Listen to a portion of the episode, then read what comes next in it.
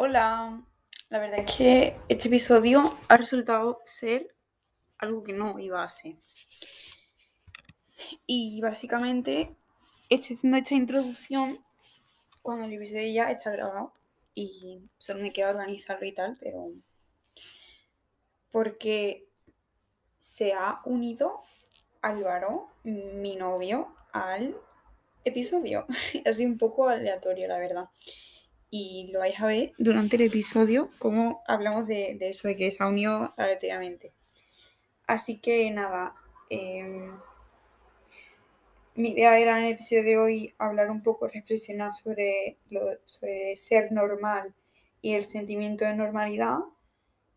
Y al final ha sido una especie de discusión, y cuando hablo de discusión no me refiero a pelea, sino a discutir, eh, intercambiar opiniones sobre algo Así que nada, ha sido una discusión con Álvaro y eh, eso va a ser el episodio de hoy.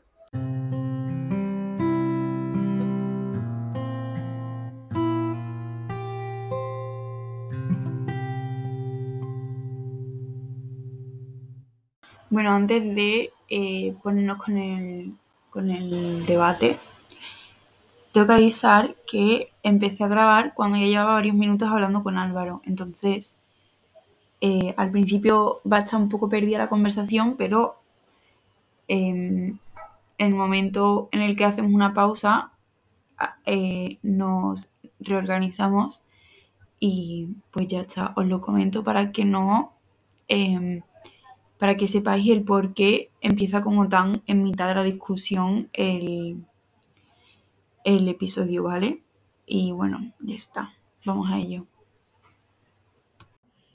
lo, normal de verdad, ¿por qué? normalidad, porque son dos normalidades distintas, una es tu normalidad en tu día a día, otra cosa es la normalidad en el conjunto de personas que hay en el mundo.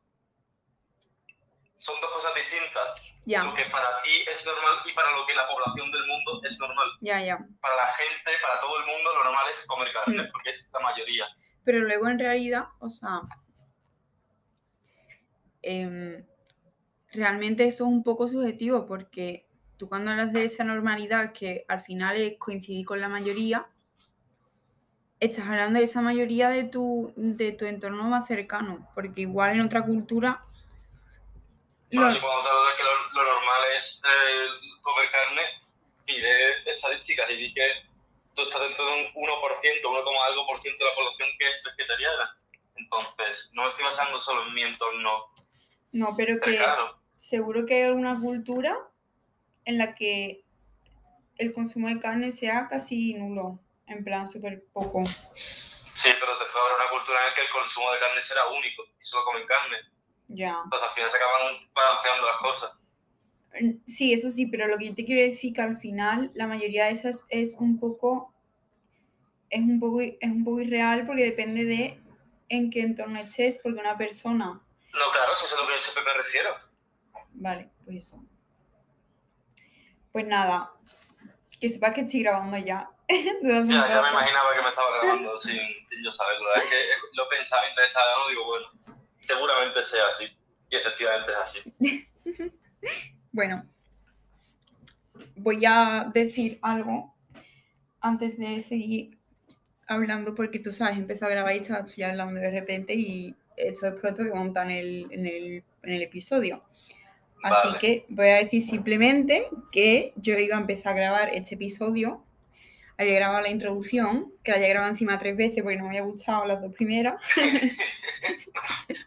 Lo normal en ti, vaya. Sí. Y luego cuando ya había grabado la tercera, he dicho, vale, esto así. Pues de repente me han llamado porque estaba saliendo de, bueno, pensaba que estaba haciendo de clase, pero estás en tu casa. Y le digo, oye, ¿quieres participar en el podcast? Y me ha dicho no. Y le he dicho, me da igual. Básicamente.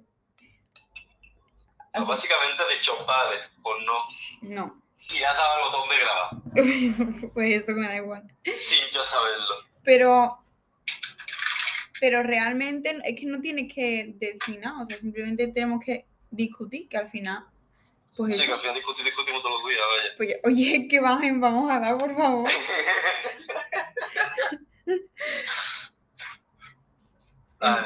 Me hace mucha gracia porque yo Es lo que tiene cuando somos una pareja que tenemos ideologías completamente distintas o no completamente, pero que en muchas cosas pensamos cosas contrarias. Ya. Bueno, eso. Ya más o menos hemos dejado claro lo que es ser normal. Oficialmente, ser normal es coincidir con, Con la mayoría. con la mayoría. Lo que sí es verdad que esa definición es un poco irreal porque al final esa, esa definición no va a coincidir. Y, eh, la definición sí coincide, pero el, como lo que, lo que es... Ah, no me sale. La definición está, la definición La- está bien. La Es respuesta... coincidir con la mayoría. Pero Claro. siempre depende de qué mayoría te estés refiriendo. Exactamente. De qué, de qué grupo de personas te estés refiriendo. Sí, que al final la respuesta a esa definición va a ser diferente. Entonces es un poco engañoso en ese sentido, pero bueno. Yo no pienso que sea engañoso. Yo creo que sí será No, claro. Yo cuando, cuando me refiero a engañoso, cuando digo que es engañoso, me refiero a que tú me, a que yo te puedo decir esto es normal, pero realmente si yo, si yo saco esa frase de contexto y la, la digo en otra cultura, pues entonces ya no coincide con la definición. Porque igual en Claro, esa pues, cultura. no, pero eso siempre tiene cuando vas a otras culturas, tienes que decir, esto es normal en mi cultura. Claro, pero digo que por eso es un poco engañosa, ¿sabes? Pero al final es así, o sea, esa es la definición. Entonces, claro, yo eso, he escuchado esta mañana el podcast, el episodio de Ser Normal de Entiende tu mente y me apetecía hablar de eso.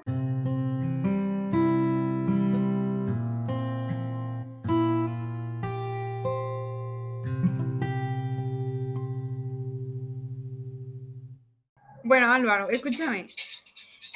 ¿Tú qué crees? Aunque ya, te, aunque ya te lo he dicho antes más o menos.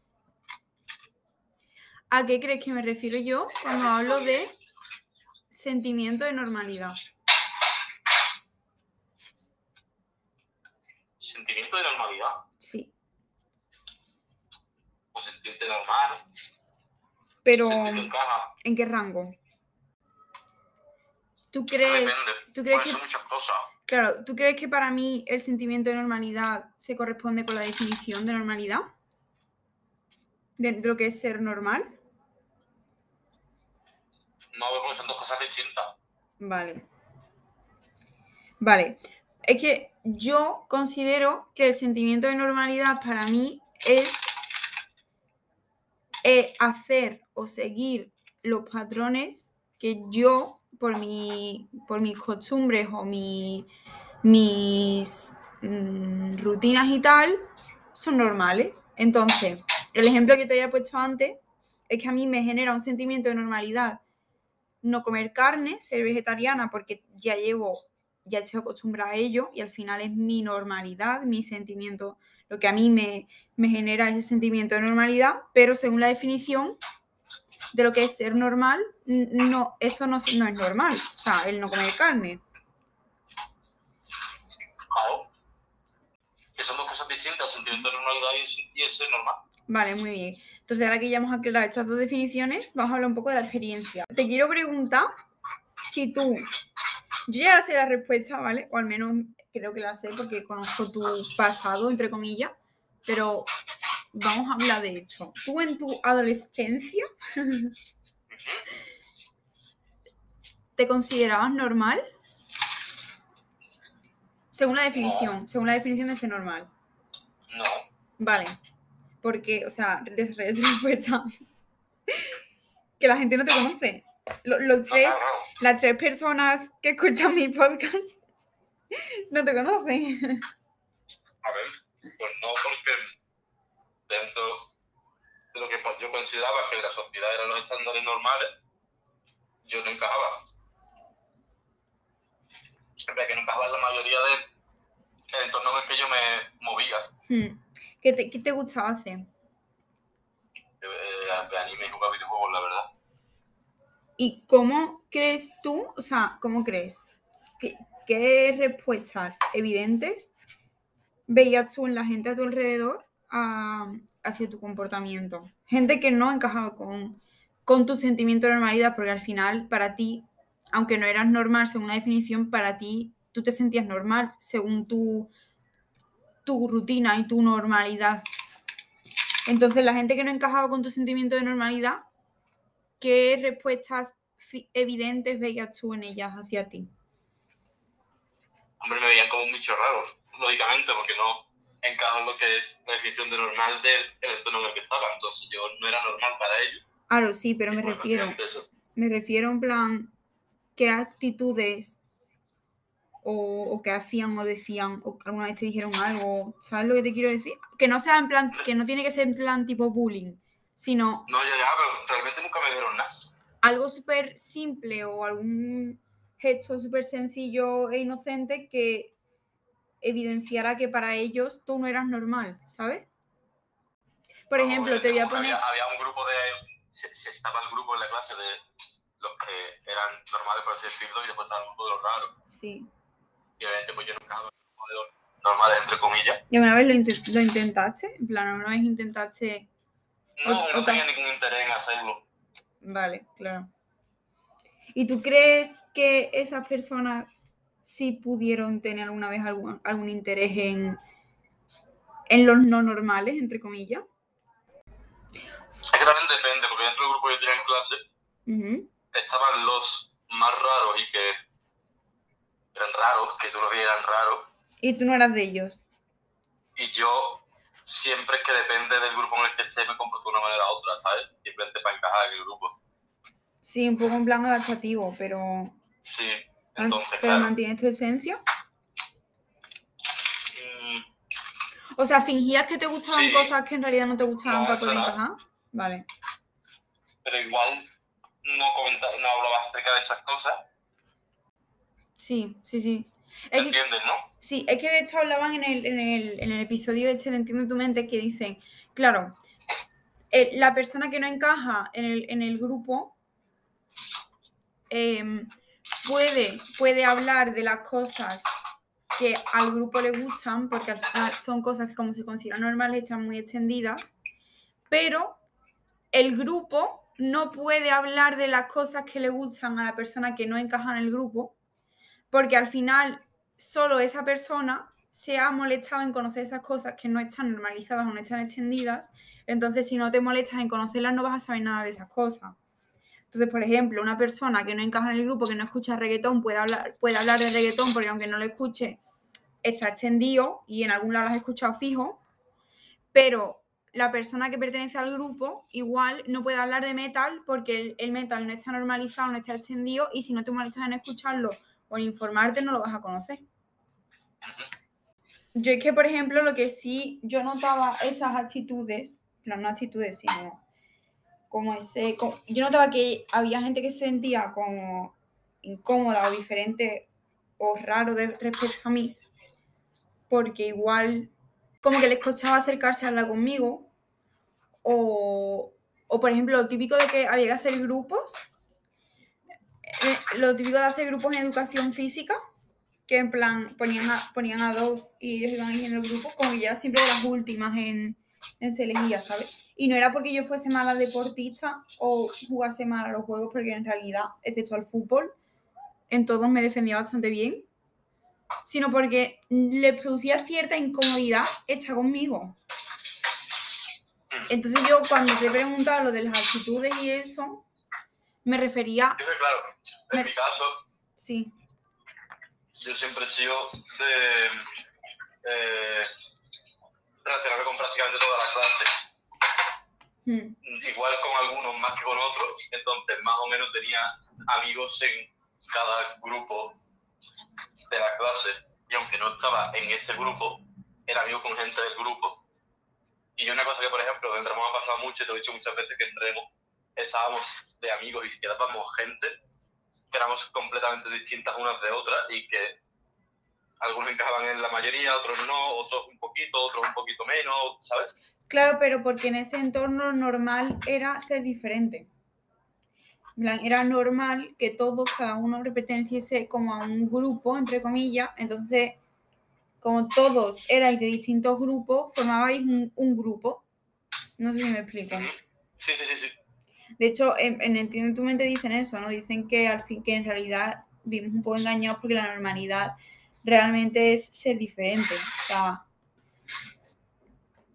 que al final, por mucho que haya como unos patrones establecidos y tal, siempre es, muy imposible seguir esos patrones al pie de la letra y que todo el mundo lo siga igual.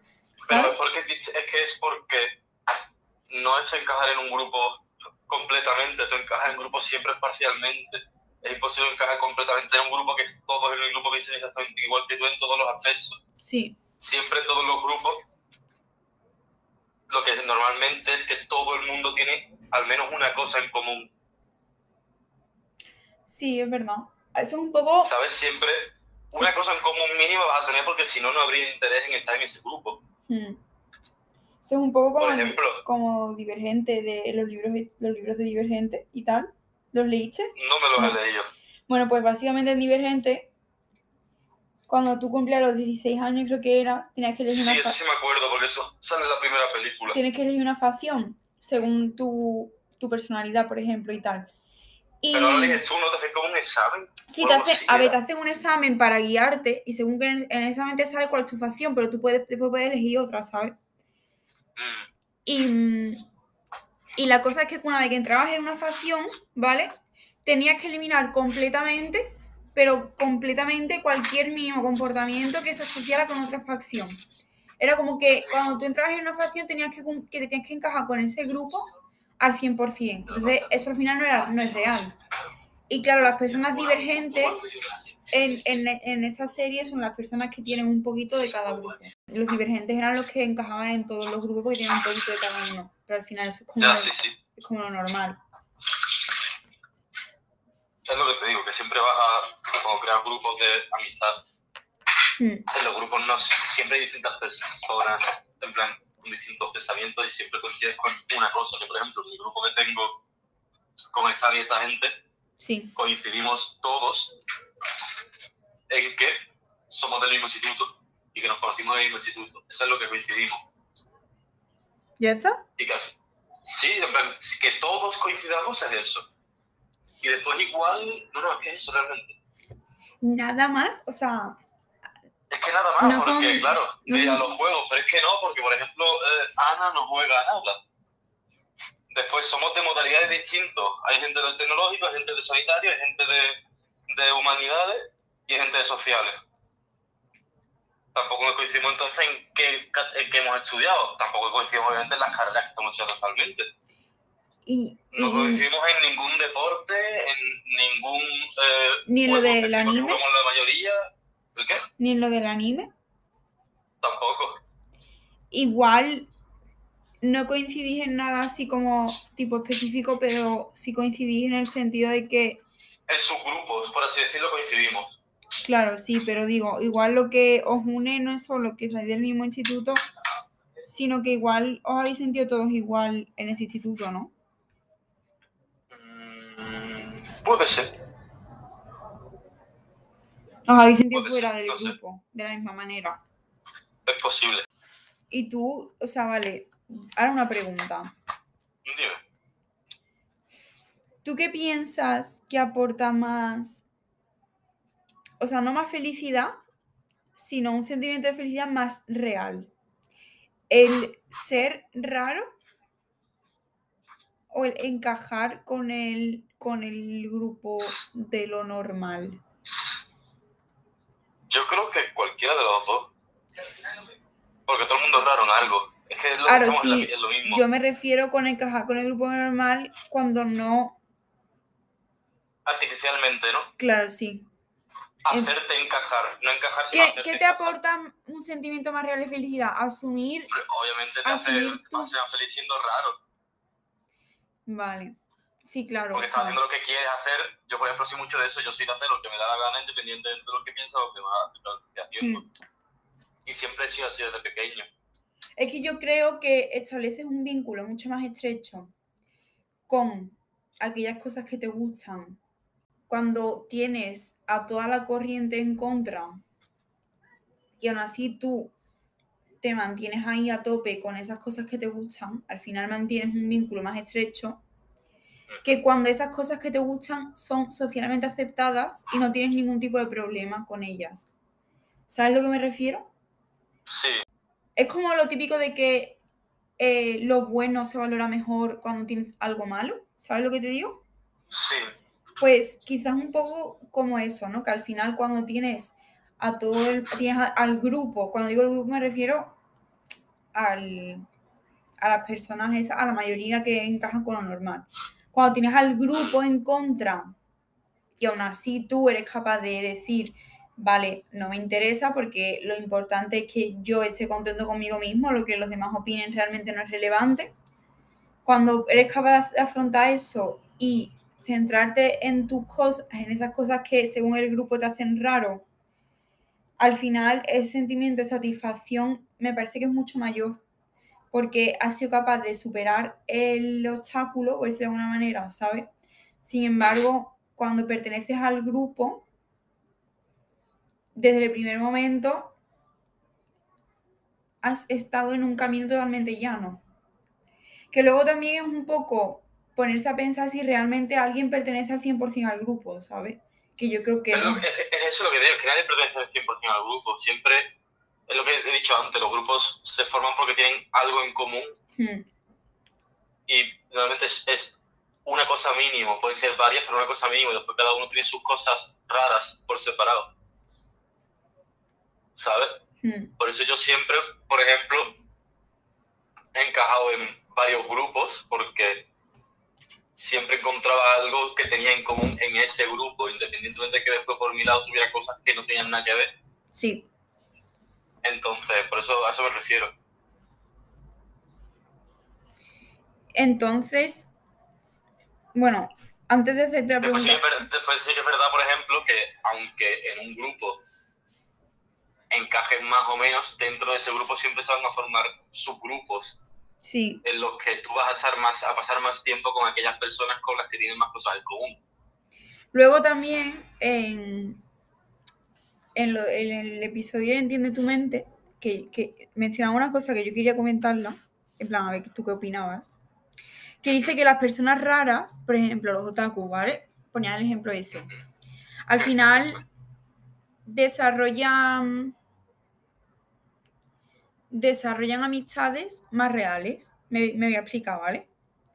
El, el, hombre este decía Luis, ¿vale? Que además él ponía su propio ejemplo porque él era de en su momento era de los raros, todo el mundo escuchaba pop y tal, y él escuchaba metal y eso creo que era, ¿no? Algo así, era también un poco otaku en, su, en parte también. Y dice que, claro, entre la minoría de las personas que no encajan en el grupo, las cosas que le gustan son como un sentimiento de, de, agrado hacia esas cosas súper real porque nadie te está obligando a tener ese sentimiento de agrado sobre esas cosas. Tú has decidido que eso te gusta, ¿sabes lo que te quiero decir? Entonces al final cuando, cuando coincides con una persona que tiene también esos gustos por decisión y no por obligación, se puede establecer con esas personas una, una amistad más real porque al final no tienes ningún tipo de obligación a establecer una amistad con esa persona. Sin embargo, las personas que pertenecen al grupo o que quieren, más bien que quieren pertenecer al grupo, pueden sentir cierta obligación a relacionarse con X tipo de personas. ¿Sabes a lo que me refiero? Sí, sí, sí, sí. ¿Y crees que eso es así? ¿Que es verdad? O sea, tú... Sí. Es que yo personalmente en mi, en mi entorno sí he visto que cuando yo pertenecía al grupo o intentaba encajar en el grupo, mis amistades eran menos sólidas y eran como están cogidas con pinzas y, iban, iban y venían todo el tiempo. Claro, que al final eso es lo que he dicho de, la, de los subgrupos, por así decirlo. Yo, por ejemplo, en el remo lo he visto mucho. Yo en remo antes, al principio hablábamos todos con todos, después se formó un grupo de los que hablábamos más. Después de ese grupo dentro, yo me separé con Antonio Pepe Agustín, que son los que tú conoces y con los que sigo quedando hoy en día de remo y actualmente son las únicas tres personas con las que sigo quedando de remo y se han convertido en tres de mis mejores amigos. Hmm. ¿Por qué? Porque al final son las personas con las que más coinciden cosas, que tenemos más cosas en común y que somos, en plan, somos raros en ese sentido. Y como he encontrado cosas, eh, cosas, gente que le gustan las cosas raras que me gustan a mí, he desarrollado una unión más fuerte que con aquellos que tenía algo en común, pero no tantas cosas como con ellos. Sí. O que igual las Entonces cosas... el vínculo es más fuerte con ellos que con los con las otras personas del grupo que tenía Mm. antes. que yo creo que igual las cosas que, en plan, las cosas que unen más son aquellas que, que te gustan no por obligación, sino porque casualmente un día te encontraste con ellas y dijiste, esto me gusta, y nadie te ha obligado porque no entra dentro del grupo o de lo normal. Esos gustos creo que son más, más estables, más fuertes que la unión entre personas que tienen gustos que están como normalizados, asumidos e incluso obligados si, entra- si estás en el grupo. Incluso hay veces Sí, sí, sí. que hay personas que, que están dentro del grupo y no son conscientes y, y creen que les gusta X cosa, pero realmente no les gusta, se obligan a sí mismos y no son conscientes de que se obligan, ¿sabes? Entonces. Eso no te va a permitir establecer un vínculo lo suficientemente fuerte con una, con una persona que también le guste eso. Yo solo notaba que mis, cuando yo intentaba pertenecer al grupo, o incluso cuando pertenecía al grupo, mis amistades eran más volátiles hasta que conocí a Victoria y Raquel y de- empecé a unirme solo a ellas, ¿sabes? Y ellas han estado, durante todos los años de la ESO, por ejemplo, ellas han sido la única constante, ¿sabes? Entonces, también hay casos raros, también te digo, ¿eh? Porque, por ejemplo, Sergio, sí, yo ahora mismo lo estaba pensando y con Sergio realmente no tengo absolutamente nada en común. En cuanto a gustos, nada. claro, No pero igual, las mismas cosas absolutamente y de hecho, de hecho, yo, entre comillas, bueno, sin las comillas, a mí me obligaron a conocer a Sergio porque Sergio entró al curso y lo presentaron como un chaval que tenía problemas epilépticos Sí, y que tenía que salir de vez en cuando fuera de clase. Y pues la profesora preguntó al tutor del año pasado quién era el niño, porque obviamente tenía que ser niño, por si tenía que entrar al baño o algo, quién era el, quién era el niño más, eh, de hecho, más responsable de, de la clase. El profesor le dijo que era yo, entonces la profesora me dijo a mí que, que, hombre, que este chaval que este era nuevo, que estaba, tenía problemas y eso, y que iba a ser yo el que me iba a encargar de, Hmm, de ayudarlo cuando necesitara salir, de salir con él y dar una vuelta por el colegio y tal. Y eso pasó hace, hace 10 años ya. Claro, pero igualmente lo que, lo que une no es gustos o cosas así, sino lo que une es, es un momento íntimo y también raro que no encaja, que no encaja realmente con el grupo, porque al final ese- esa situación de que Sergio tuviese ese problema, que a ti te obligaran de alguna manera a estar pendiente de él y ayudarlo, os hizo amigos. Yo creo que eso ya es una situación que permite establecer un vínculo realmente fuerte, ¿sabes? Sí, Y que no depende de, de ningún tipo de, de patrón social o que te permita encajar en algo, ¿sabes? mm, cómo se relaciona esa definición de lo que es normal y, y la verdadera asunción de que mm, realmente no existe un grupo como tal, porque todos tienen un poquito de todo. O sea, entonces, ¿qué relación hay ahí? porque siempre, siempre hablamos de lo normal en cuanto a una única cosa. Hay como un grupo que es como el oficial. No, no, no, simplemente que para cada cosa hay un grupo que es mayoritario y estar en ese grupo mayoritario es lo normal. Hmm, ¿Me entiendes? Sí, sí. Sigue siendo exactamente lo mismo, pero es lo que he dicho antes, son dos cosas distintas. El ser normal y el sentir de normal. En plan, sentir que estás haciendo lo normal. Sí, vale. Sentir que estás haciendo lo normal se refiere más a rutinas y a cosas que tú haces en tu día a día continuamente durante mucho tiempo y que llevas haciendo mucho tiempo. Hmm, Ser normal significa pertenecer a la mayoría.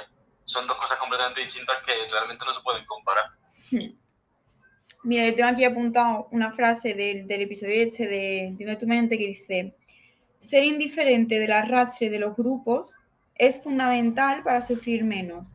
Lo importante es estar a gusto con uno mismo, no con los demás. Somos los únicos que estamos con nosotros todo el tiempo. Entonces, yo creo que realmente el ser capaz de asumir cosas que están fuera de los grupos te conduce a que aprendas no solo a asumir esas cosas, sino a que te dé igual los grupos y que eso es inevitable para... Creo que te proporciona mayor felicidad, la verdad, desde mi punto de vista. Igual estoy siendo un poco mmm, defensora del diablo en plan, ¿sabes? Pero yo creo que sí. Y que yo, Sí, creo, yo creo que sí. son las mismas cosas que te hacen raros y que hacen que no encajes en la normalidad, son las que te, las que te definen y las que hacen, las que te dan tu punto fuerte. Y una vez que aprendes a ignorar o a que no es importante lo que los demás piensen y que los demás no te vean dentro de lo normal, son las que te van a hacer feliz. Por eso yo soy vegetariana, aunque la gente diga que no es normal. Porque no lo es. Para mí sí. O sea, y tú no No, tienes... para ti no es, no es que para ti sea normal ser vegetariana, sino que para ti es normal no comer carne en tu día a día, que son dos cosas distintas. En el sentido de que ser vegetariano no es normal, pero para ti tener tu rutina de no comer carne es normal porque llevas haciéndolo ya mucho tiempo y se ha convertido en una rutina. Eso es lo que yo me refería Sí. con que lo que es normal para ti. Al final, lo que es normal para unos realmente son las rutinas que tiene Hmm. y que ha ido construyendo durante mucho tiempo. Y lo que es normal para la gente va cambiando a lo largo del tiempo. ¿A ti te parece...? Porque, porque van cambiando las rutinas. Sí. Para mí antes lo normal era ir a entrenar todos los días al náutico y ahora lo normal es ir a entrenar todos los días al gimnasio. ¿A ti te parece correcto o justo que se, mar- se establezca que lo normal es lo correcto? O sea, porque una cosa es lo normal, eso está íntimamente ligado a qué es lo que hay que hacer. Te voy a poner el ejemplo. Siempre que digo que soy vegetariana, la gente pregunta, hoy, ¿y por qué eres vegetariana? Y realmente yo podría responderle como, hoy, ¿y tú por qué comes carne? ¿Sabes? Y la gente me respondería, o bien, porque es lo más sano, porque hay que comer de todo, no sé qué. También te pueden responder porque me gusta, como tú has dicho, pero realmente la respuesta más cruda y más que después desarrollas el gusto y tal, ¿vale? Pero la respuesta más cruda y más original, que- y con original me refiero no a que sea nueva, sino que es el origen, es que desde pequeño tus padres te hicieron comer carne. Es la realidad. Tú comes Sí, pero, carne. sí que, pero sí que es verdad que en todo punto toda persona tiene la oportunidad de decidir si quiere seguir comiéndolo o no, en función de ¿Hasta qué punto? de sus pensamientos. Sí, ¿hasta qué punto tienes la oportunidad de, de elegirlo si no estás en un entorno en el que se siquiera se plantee esa posibilidad? ¿Me has entendido Yo siempre he planteado esa posibilidad y siempre he sabido el maltrato que hay a los animales y en, la, en los Bueno, mataderos y siempre he sido sí. perfectamente consciente de ello y aún así he decidido seguir comiendo carne porque a mí me gusta la carne. Claro, en tu, en tu caso sí, ha, ha habido un proceso de, de darte cuenta, de, de preguntarte y decir, voy a seguir porque me gusta. Pero es como lo de asumir, cuando tu hijo nace, asumir que es hetero. Como, ¿por qué no Porque asumes? Porque no se, Asumes eso, pero porque realmente estamos hablando ya de probabilidades. ¿Sabes que no? ¿Sabes que actualmente mm, esa probabilidad es irreal? Que realmente esa, esa probabilidad en la actualidad no es, no sirve como, como apoyo, quiero decir. Porque realmente hay muchísimas personas del colectivo, incluso no he mirado el porcentaje, pero yo, desde mis conocimientos de lo que he conocido, te diría que un 50-50, la verdad. Que estamos hablando de la gente que tú has conocido, no es un estudio real de un- una cantidad de gente de bastante número, porque ten en cuenta que cuando se hace este estudio de porcentaje no se le pregunta a una cantidad tan de gente, se le preguntan a miles y miles y miles y miles y miles de personas, y a partir de un porcentaje demuestra lo suficientemente grande para, hacer, asum- para asumir cosas, se hace ese Mm. porcentaje. Es como, por ejemplo, cuando tú tiras un dado. Si tiras un dado cuatro veces, seis veces, no va a salir una vez el 1, una vez el 2, una vez el 3, una vez el 4, una vez el 5, una vez el 6. Pero conforme más veces lo vas tirando, más se acercan esos porcentajes a, el, a un 1 partido 6. Hmm. Entonces, si tú realmente coges una muestra lo suficientemente grande, salen no valores completamente reales, porque eso sería imposible, tendrías que preguntarle a los 7 mil millones de personas que existen, que, que hay actualmente en la Tierra, pero si consigues, si coges una muestra lo suficientemente elevada, esos porcentajes sí serían reales. Pero... Otra cosa distinta es que la gente no diga la verdad porque tiene miedo de salir del armario. Claro, es que ahí entra un factor, ese factor que es muy, muy o que no, no, no, que tengan miedo, sino que como en su norma, en su entorno eso no es una opción, no es una realidad, porque no existe en su día a día, pues ni siquiera se lo han planteado. Entonces, como no se lo han planteado, porque yo hasta, hasta, el momento en el que no me planteé o no vi en mi entorno la posibilidad de ser, de que me gustaran también las mujeres, yo estaba convencida de que, era, de que, era hetero. yo creo que sí que hay un punto en el que todo el mundo se lo plantea, ¿eh? Yo creo que yo no. Me lo he planteado y, que no, es algo normal. Yo creo que hay gente que no se lo plantea, pero porque desde su punto de vista no está bien o no es, no es totalmente aceptable. Pero muchas veces no ni te lo tienes que preguntar, simplemente es por qué te sientes atraído. Pero es que muchas veces ese sentimiento de atracción no es real, que muchas veces estás tan cegado que no eres capaz de ver que también te sientes atraída por otra cosa, ¿sabes? Porque yo he conocido a personas así, que no, personas que no, sea, no, no porque no quisieran asumirlo, sino que realmente no han sido conscientes, porque estaban tan tenían tan asumido que se tenían que sentir atraídos por el, por el género opuesto que no eran conscientes. ¿Sabes lo que te quiero decir? Entonces, con eso me refiero a que es un poco injusto establecer o declarar que lo normal es lo primero, ¿sabes? O es lo... Pero yo creo que es lógico que lo normal es lo primero, porque tú siempre hablas de que lo normal es la cantidad mayor de personas que piensan así. O que son así, es que es, para mí es lógico. Pero yo entiendo también que dentro de, ese, de esa mayoría de personas que piensan así, hay un gran porcentaje que está ahí por Tampoco obligación. sabes si es un gran porcentaje. Entramos en lo mismo. Tú dices que igual son muchos, pero es que igual son, no son tantos. No, yo estoy hablando de lo que yo creo. Yo creo firmemente que No, ya, lo sé, lo sé. Pero que igual no lo son. Mm, igual tu, tu, pensamiento acerca de esto está distorsionado por el entorno en el que tú te mueves y por la cantidad de gente que has conocido así. Sí, ese es probable, la verdad. Porque claro, si tú te mueves en un entorno como el tuyo, obviamente vas a encontrar más personas que sienten así que en un entorno como el mío. Hmm. Entonces tu visión de cuánta gente realmente es así está distorsionada. Y eso yo lo he visto mucho. Cuando tú te mueves en un entorno en el que, por ejemplo, la mayoría de personas juega determinado juego, por ponerte un ejemplo, sí. tú vas a asumir que después, cuando, te, cuando amplías a una cantidad de personas mayor, vas a asumir que el mismo porcentaje de personas va a jugar a ese juego, cuando no es así. Eso pasa mucho, por ejemplo, en los colectivos de, de streamers. Eso, y me pasa mucho cuando Alex del Capo es un streamer que yo consumo mucho.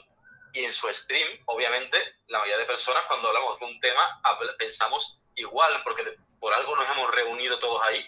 Claro. En plan, y por algo pertenecemos todos al mismo conjunto de personas. Entonces, después, cuando salimos de ese conjunto, muchas veces asumimos sin darnos cuenta que el porcentaje de personas que piensan de esa manera o que les pasan ese tipo de cosas es el mismo. Entonces, lo que te digo, igual tu visión de cuánta gente puede estar, eh, no ser consciente realmente de, de su sexualidad porque nunca se lo ha planteado por su entorno, igual está distorsionado por el entorno en el que tú te mueves. Sí, sí, claro, sí, tiene sentido y es muy probable. Pero no sé, yo pienso que no es que el, el hecho de lo normal debería, debería tenerse en cuenta simplemente como un factor guía de decir, vale, lo, lo que la mayoría Claro, pero ya, entramos a lo que piensa la gente individualmente. Yo, por ejemplo, para mí lo normal no es una guía ni es lo mejor. Pero yo veo muchas veces que desde el punto de vista de los que no encajan en el grupo, se asume más que los que sí encajan, encajen, pero desde el punto de vista de los que sí pertenecen al grupo, no se asume o no se acepta tanto a los que no encajan. ¿Sabes a lo que me refiero? Sí, pero a ver, eso siempre pasa, eso ha pasado y va a pasar siempre, eso no se puede cambiar. Ya. Siempre va a haber un sentimiento de superioridad por ser pertenecer a la mayoría. y por eso la, la, gran parte de la gente intenta pertenecer a esa mayoría, porque siempre va a haber un, eso, un sentimiento de superioridad por pertenecer a esa mayoría. Entonces, ¿se podría asumir que la mayoría tiene una moral cuestionable? Hmm. Hmm. es que no sé, yo tengo la sensación de que a la gente le molesta, teniendo mis, mis ideales que tengo yo respecto a de comer carne y tal, aún así, a la gente que come carne le molesta más que yo no la coma de lo que a mí me molesta que ellos sí la coman. ¿Sabes lo que te quiero decir? Cuando yo tengo realmente... Eso también puede ser, eso también depende de la gente, pero puede ser por... Yo creo que eso se debería más en la gente que se esfuerza por encajar, porque está viendo que ellos se están forzando por encajar y, tú que tú... Y tú a ti te da igual, tú eres capaz y que a ti te da igual, entonces les da coraje porque ellos están forzándose y están constantemente intentando encajar sin pertenecer realmente ahí y ves que tú no tienes ningún problema en no encajar. Yo creo que es más bien eso. Es un poco de envidia entonces, ¿no? Sí, yo creo que es eso. Yo, por ejemplo, lo, eso lo, escucho un montón. A mí me da mucha envidia, por ejemplo, la gente que, que, pasa, que son capaces de, eh, yo qué sé, de pasarlo, pasar muchas horas haciendo algo que, en lo que yo no encajo porque no me gusta hacerlo. No sé si es lo mismo, pero bueno, yo me entiendo. Sí, que igual que, igual que la persona que se esfuerza por encajar cierta, cierta envidia por aquellos que directamente son capaces de aceptarse, porque ellos, si ellos se esfuerzan por encajar, porque no se han terminado de aceptar y quieren pertenecer al grupo para sentirse, para sentirse aceptados. Entonces sienten envidia hacia esas personas que sí se aceptan y son capaces de ser ellos mismos sin intentar encajar. Eso sí que luego las personas que, por mucho que se acepten y tal, sí sienten cierta envidia mínima por esas personas que al final han conseguido encajar porque tienen una aceptación como más grupal. Sin esforzarse. Y tiene, claro, sin esforzarse. Tienen una vida, entre comillas, más sencilla. Más fácil. Porque no tienen que esforzarse por...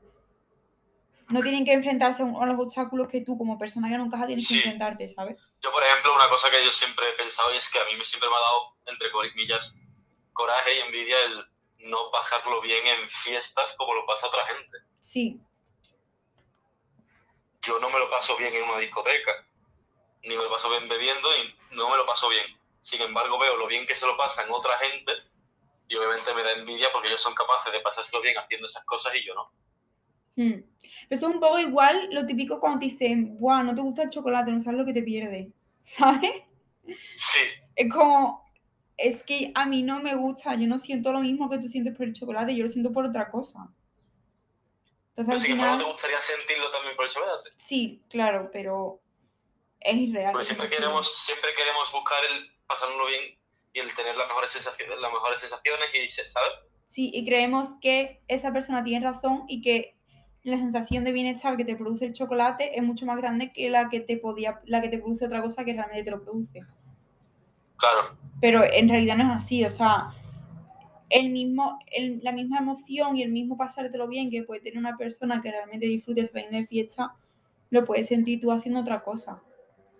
Sí, es verdad que, por ejemplo, también muchas veces, aunque tú asumas que no tienes que pertenecer a esa mayoría, intentas pertenecer a esa mayoría intentas eh, de vez en cuando volver a intentarlo. Sí, o por lo menos que te acechen un poquito, ¿no? Que no te vean tan... Claro, pero por ejemplo, el pegarte un decir siempre que no te gusta ir de fiesta, pero alguna vez has ido. Claro, sí, eso Y después de un tiempo, muchas veces igual vuelves ahí otra vez a intentarlo otra vez. Mm. Y que sí que es verdad que aunque aceptes que no tienes por qué pertenecer a esa mayoría, siempre vas a seguir intentando o probando si en algún momento llegas a pertenecer, aunque sea un poco. Hmm. Igual eso es un poco, un poco relacionado con el fear of missing out, ¿no? que en inglés se llama así, se llama FOMA, que es el miedo de perder algo, en el sentido de que tienes miedo, entre comillas, a perderte esa felicidad que todos sienten por ir de fiesta. Entonces, de vez en cuando lo vuelves a intentar por si casualmente de repente la sientes. Entonces ya mm. te has ganado eso. A mí me pasa que, por ejemplo, siempre que digo que no me gusta ir de fiesta, tengo la necesidad de, aclarar, de decir, pero a veces voy y sí me gusta, ¿sabes? Como, ¿sabes lo que te quiero decir? En plan, no me gusta ir y desfasar, pero de vez en cuando sí. una vez al mes, una vez cada dos meses, ¿sabes? Pero de vez en cuando sí. Yo, por ejemplo, eso no. Yo, por ejemplo, siempre he dicho, de momento nunca me ha pasado eso. Nunca me ha pasado, por ejemplo, con lo de la fiesta, nunca me ha pasado de volver a intentarlo. Y de hecho, creo que realmente nunca lo intenté de verdad. Bueno, sí, sí lo intenté de verdad. Creo que yo una vez o dos de botellona y una vez a una discoteca, pero que no era una discoteca, era la típica discoteca para menores porque todavía era pequeño. Hmm. Y simplemente ya con esas dos cosas dije, no. Y desde entonces no lo vuelvo a intentar y han pasado Claro, mucho también, tiempo. claro, es que, claro, a ver, que también tú has conocido el tipo de botellona de los chavales de 15 años. Eh, ni punto de comparación, Álvaro. No, me, no. O sea, el tipo de botellona de los chavales de 15 años es un desfase hormonal. De personas que no conocen que están teniendo un desfase hormonal, cosa que es peligroso. ¿Entiendes lo que te quiero decir? Yo creo que Sí. no conoces el tipo de fiesta de las personas de 20 años, de 20 para Pero como así nunca me ha gustado, simplemente ya la idea no me gusta. La idea de ir a un sitio simplemente para beber, Es que cuando tienes, cuando empieza a partir de los 22, 23, ya no vas al sitio solo para beber, ¿sabes? Ya el objetivo es, es diferente. Y la manera que tienes de ver la fiesta es diferente. Mi hermana, mi hermano de 17, 19 años, sí se van de botellona solo para beber, pero porque es así. Porque es el grupo en el que se mueven. ¿Sabes lo que te quiero decir? ya, pero normalmente siempre suele ser como hacer ese tipo de cosas por algo específico que realmente para mí nunca no tiene sentido hacer. Salir de fiesta para beber, salir de fiesta para ligar. Pero, por ejemplo, eh, cuando fuimos con lo de la bodega, ¿tú, tú, tú viniste cuando fuimos con lo de la bodega al pub? No. Ah, vaya. Hmm, Bueno, fuimos... Entonces, ya eso es algo distinto, ya estás yendo para quedar con unos amigos, hablar con esos amigos y mientras tomarte algo. Sí, en plan, bebimos un montón, pero nuestro objetivo no era beber, ¿sabes? Nuestro objetivo era pasarlo bien y al final era un entorno diferente, era algo más tranquilo, no era en plan espacio cerrado, gente sudando y moviéndose, saltando y haciendo lo mismo, sino que era un poco más al aire. Pero, eso ya es distinto. Yo, por ejemplo, eso lo hago con, en otra, de otra forma, que es irme a casa de un amigo y estar bebiendo mientras Sí. estamos juntos, mientras hablamos y mientras jugamos a cosas. Hmm, Que, que son planes distintos. Aún así sí he visto gente de mi edad y bastante, y, y también mayores, que siguen haciendo el plan de ir a una discoteca a beber y a ligar. hmm. En fin, bueno, vamos a poner una conclusión a esta discusión porque llevamos aproxi- solo ponla tú, porque yo no sé a qué hemos llegado, la verdad. Yo tampoco. Yo creo que simplemente hemos llegado al hecho de que es evidente que hay una normalidad y que no sabemos si es justo o no, pero esa normalidad se establece generalmente como lo que debe ser, lo que debe ocurrir, pero que la realidad va mucho más allá de eso. La realidad es que todo el mundo tiene su, sus cositas que lo hacen salirse de, de la realidad, de, de- de lo normal, quiero decir, perdón. Mm. Y al final yo creo que... ah, Yo creo te voy a decir una cosa, mira, esto es como, como lo de cuando las votaciones de los partidos políticos.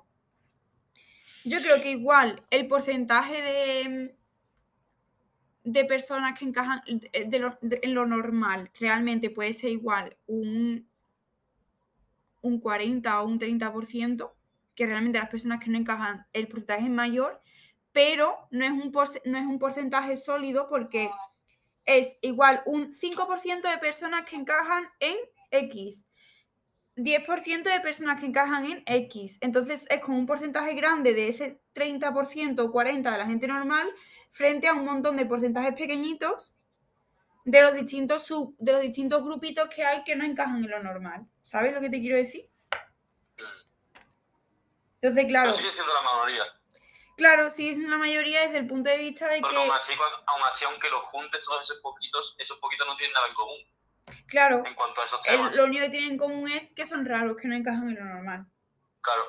Pero que se ve muchas veces hace que, sean, que se unan también, ¿sabes? El hecho de ser raro también hace que sea, sea un grupo simplemente de gente que Sí, pero al final no, puede, no pueden enfrentarse a ese grupo de lo normal, aunque sean mayor, porque no tienen un no tienen como uno- unas pautas que se puedan establecer para que todos las hagan y lleguen a ser lo normal, ¿sabes? Porque, mm, como tú has dicho, no tienen nada en común, simplemente el que son raros. Podría haber una sociedad en la que... Pero sí que es verdad, espérate, sí que es verdad que cuando hay, hay un grupo de gente rara, entre los raros, somos más, eh, estamos más dispuestos a intentar aprender y aprender a cosas de, de otros. En plan, una persona que ve anime, si se junta con un grupo de, yo qué sé, que a ver, el ejemplo soy yo contigo. Que lee sí, por, ese es un ejemplo, pero por ejemplo, una, un grupo que ve anime, un grupo que lee cómics de Marvel. Sí. Es, son, bastante, están, son bastante más propensos a y que se conforme un grupo de gente que de anime y... Sí, claro. ¿Sabes? porque como que la gente que pertenece al grupo nunca pone ni siquiera un poquito de interés en eso es lo que, cosas de otro grupo. Eso es lo que te he dicho yo antes, que por parte del, de los no grupos sí existe cierta posibilidad de probar cosas que sí pertenecen al grupo, pero por parte del grupo casi que no existe esa probabilidad de que prueben cosas que no son normales. ¿Por qué? Pues normalmente porque la gente que pertenece al grupo, a no ser que lo, que lo hagan porque casualmente, realmente de corazón les gustan esas cosas, cosas que ese tipo de personas sí suele estar dispuesta a probar otras cosas, pero la mayoría, la mayoría de la gente que pertenece al grupo, pertenece al grupo porque quiere pertenecer al grupo, quiere encajar. Y esa gente no asumen el probar otras cosas porque eso supondría poner en peligro su encaje en el grupo. Claro. ¿Sabes?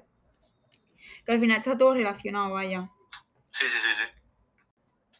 Vamos a... Pues te ha quedado, ¿eh? Sí, ahora tengo que intentar quitar, Sí, quitar un poco los trocitos en los que sale tu padre hablando, por ejemplo. Claro. Ha sido una conversación interesante. Sí, como todas las que tienes conmigo. Anda, hijo.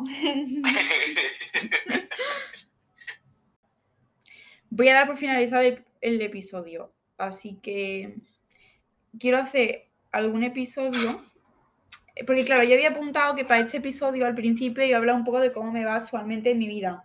Pero es que se ha hecho muy larga la conversación, entonces eso lo vamos a dejar para otro episodio.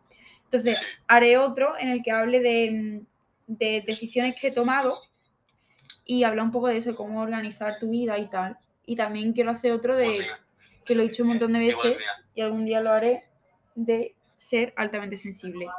Así que nada, adiós y nos vemos en el próximo episodio.